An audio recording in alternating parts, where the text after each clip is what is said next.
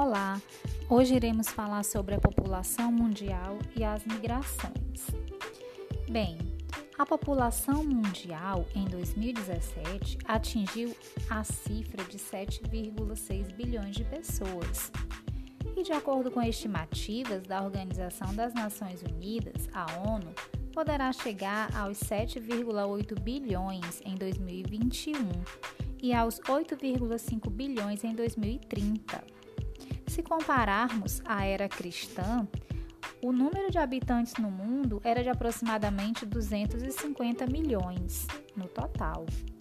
A população atingiu a marca de 500 milhões em 1650 e em 1987 chegou aos 5 bilhões e em 2011 7 bilhões.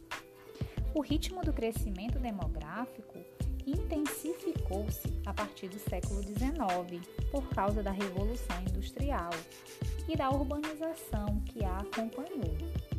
Mas, no entanto, nas últimas décadas décadas do século XX, o crescimento populacional já se apresentava insignificante ou até negativo nos países ricos, moderado na maioria dos demais e continuava intenso apenas em alguns países menos desenvolvidos. É por isso que atualmente se fala em transição demográfica e não mais em explosão demográfica. O período de crescimento acelerado cedeu lugar a um de crescimento lento. Essa transição demográfica foi resultado da queda das taxas de mortalidade e dos índices de natalidade. O declínio da mortalidade foi consequência da melhoria nas condições de higiene, alimentação, campanhas de vacinação em massa, o que diminuiu drasticamente a mortalidade infantil, e do advento dos antibióticos. O primeiro deles, a penicilina, só foi descoberto no início do século XX, o que possibilitou a cura de várias doenças infecciosas que causavam grande mortandade. Crescimento demográfico não é o mesmo em todos os países e regiões.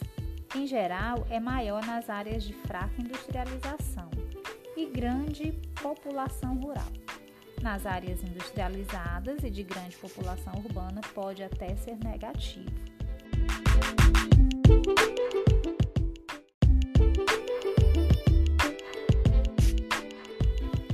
Podemos observar que essa população mundial não se distribui de maneira uniforme pelo planeta. A população de um país ou de uma região está mais concentrada em certas áreas, enquanto em outras o povoamento é menor, às vezes até escasso. Chamamos isso de densidade demográfica, que vem a ser o número de habitantes por quilômetro quadrado. Por exemplo, segundo o Instituto Brasileiro de Geografia e Estatística, IBGE, o Brasil, país cujo território é de 8.515.759 km, tinha 207 milhões de habitantes em 2017. Dividindo a população pela área, chegamos ao resultado de 24,3 habitantes por quilômetro quadrado, que é a densidade demográfica média do país. É claro que cada região vai ter a sua, demo, a sua densidade demográfica característica. Bem, as áreas com grande concentração demográfica, isto é, com elevada densidade demográfica, são chamadas de densamente povoadas. São locais com um número elevado de habitantes por quilômetro quadrado, mais de 100 ou às vezes até mais de mil habitantes por quilômetro quadrado. Da mesma forma, existem na superfície terrestre a imensa região imensas regiões com baixíssimas densidades demográficas, menos de 3, às vezes menos de um habitante por quilômetro quadrado. São regiões chamadas de vazios demográficos. E as razões para essa distribuição desigual da população são várias. Em geral, é de natureza histórica. Em alguns casos, especialmente nas áreas de baixíssima densidade demográfica, como por exemplo a Antártica ou as regiões desérticas, é, são provenientes de natureza ambiental, o excesso de frio ou de calor, ou os solos congelados ou arenosos, falta de água, elevadas altitudes, entre outros fatores ambientais. No caso das áreas industrializadas bastante povoadas, como certas regiões da Europa Ocidental, Estados Unidos e Japão, há razões de natureza histórica e principalmente econômicas que explicam a concentração de pessoas, boa qualidade de vida, estabilidade econômica são atrativos para migrantes de outras regiões. Aliás, em geral, essas são áreas de intensa migração recente, especialmente no século XX, ocasionada pelo elevado desenvolvimento dos países receptores. 70% dos imigrantes dirigem-se a países desenvolvidos.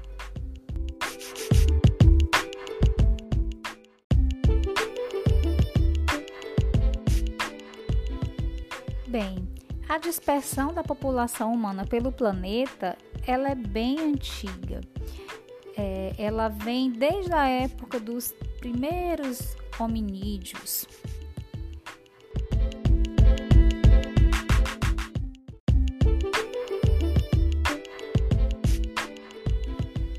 no qual se deslocavam pelo espaço terrestre em busca de alimentos para assegurar sua sobrevivência. Assim, certa semelhança com os dias atuais, pois as populações ainda se deslocam motivadas por diversas causas, entre elas a busca por melhores condições de vida. Não é à toa que, geralmente, as pessoas buscam os países desenvolvidos para migrarem. As migrações internacionais ocorrem quando um indivíduo deixa seu país de forma voluntária para residir em caráter permanente em outro país. Quando há deslocamento espacial voluntário dentro de um mesmo país, diz-se que a migração é interna. Quando a migração é para outro país, a gente chama de migração internacional ou externa. Aqueles que deixam seu país para viver em outro são chamados de emigrantes. Ele saiu do seu país, ele emigrou. Aqueles que chegam a certo país vindos de outro são chamados de imigrantes. Ou seja, eles entraram em outro país que não é o deles, eles imigraram. Embora as migrações internacionais sejam uma ocorrência antiga, nos últimos anos, com a globalização da economia, das finanças e dos costumes e as facilidades dos meios de transporte, as migrações internacionais cresceram. Cerca de 3% da população mundial vivem fora de seu país de origem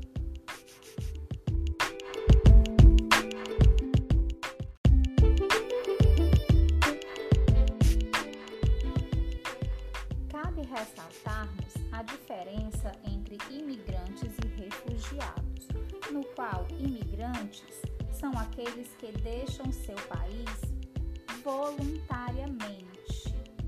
Já os refugiados são pessoas que se veem obrigadas a abandonar o seu país por temerem ser perseguidos, maltratados ou assassinados por motivos étnicos, religiosos, ideológicos ou políticos. Existem também os chamados deslocados internos. Os, de, os, deslocados internos migram pelos mesmos motivos dos refugiados, mas para outras localidades dentro de um mesmo país.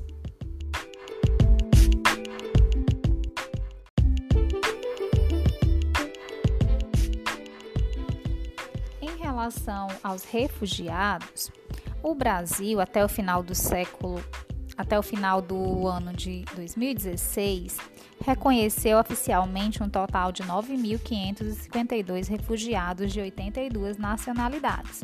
Entre as nacionalidades dos refugiados reconhecidos inclui-se sírios, cogonleses, paquistaneses, palestinos e angolanos.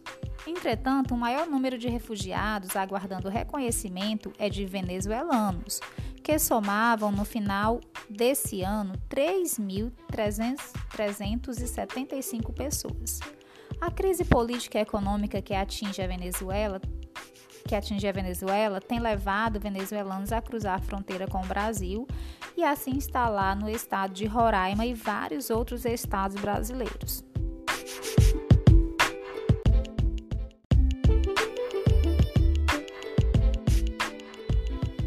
Aqui no Brasil, entre os séculos XV e XVIII, houve uma grande leva de migrações forçadas através da vinda de negros africanos, de milhões de negros africanos que vieram forçados a se deslocar da África para as Américas para servir de mão de obra escrava. Diferentemente das migrações espontâneas ou voluntárias que ocorreram no mesmo período.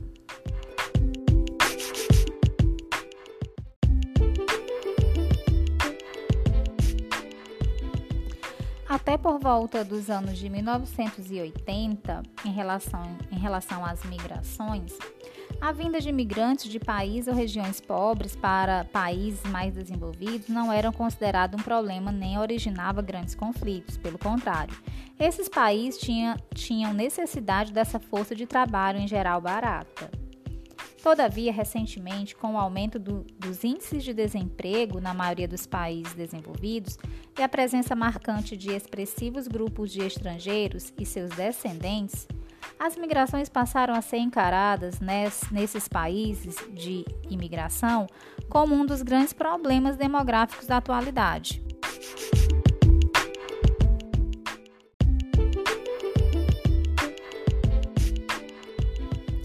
A globalização, de certa forma, facilita os fluxos migratórios, uma vez que a diminuição das distâncias devido ao desenvolvimento dos transportes internacionais e intercontinentais, da expansão do turismo internacional, da internet redes de televisão, que acabam fornecendo informações sobre outros países e regiões do globo. Por outro lado, a imigração é dificultada por medidas duras, como construção de muros em algumas fronteiras, de alguns países receptores que procuram diminuir ou impedir a entrada de estrangeiros, como no caso dos Estados Unidos, que vem construindo um muro para separar fisicamente o território dos Estados Unidos com o território mexicano. Então, um, gran, um dos grandes desafios do século XXI é a convivência pacífica de diferentes culturas em meio a esse fluxo de pessoas pelo mundo.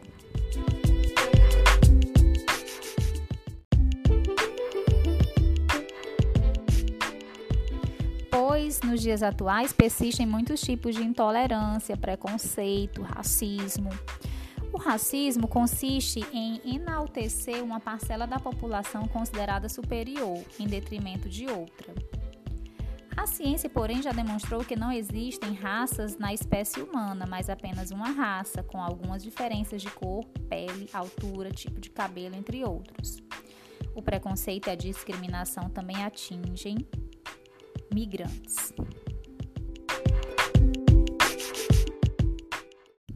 Durante muitas décadas, os países ricos precisavam, importavam mão de obra barata de vários locais do planeta.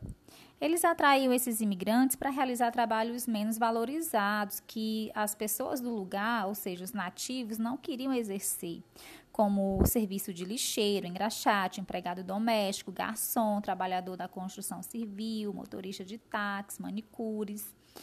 Ou seja, as funções com uma baixa remuneração.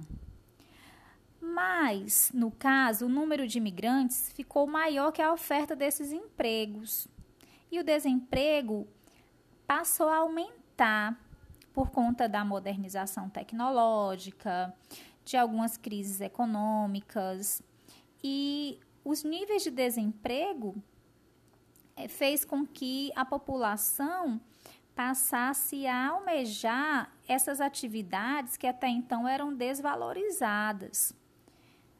E isso causou é, essa consequência em relação aos estrangeiros. Eles passaram a ser mal vistos pois estariam ocupando os empregos que poderiam ser dos nativos. Acabou também ocorrendo o receio da perda da identidade nacional ou o estrangeiro, a estrangeirização, isto é, de estrangeiros tornar-se tornarem-se maioria na população em consequência de seu maior crescimento demográfico. Multiplicaram-se pela Europa grupos racistas e neonazistas que manifestavam-se contra a presença dos imigrantes e defendiam a expulsão de, desses estrangeiros, considerando-os culpados pelos problemas do país. Em muitos casos, não ocorre somente agressão verbal, mas também violência física contra os estrangeiros. Surgiram partidos políticos de extrema direita que advogavam a favor da limpeza étnica. Então, todas as formas de discriminação, elas são consideradas crimes e passíveis de punição. Os principais tipos de preconceito e discriminação são os seguintes: o racismo, que é o preconceito e a discriminação em relação à etnia, à cor da pele de alguém. Preconceito social, que é a aversão e discriminação em relação aos mais pobres. A homofobia, preconceito ou discriminação em relação aos homossexuais, bissexuais ou transexuais. O sexismo, que é o preconceito relacionado ao gênero, geralmente às mulheres. Neste caso, recebe também o nome de machismo. E a xenofobia, que é o que a gente estava falando há pouco tempo, a aversão em relação aos estrangeiros ou a outras culturas. Devemos lutar sempre por igualdade, respeito e liberdade, principalmente lutar por oportunidades de obtermos uma vida digna em nosso próprio país e dessa forma contribuirmos para o nosso próprio desenvolvimento social mediado pela valorização da educação.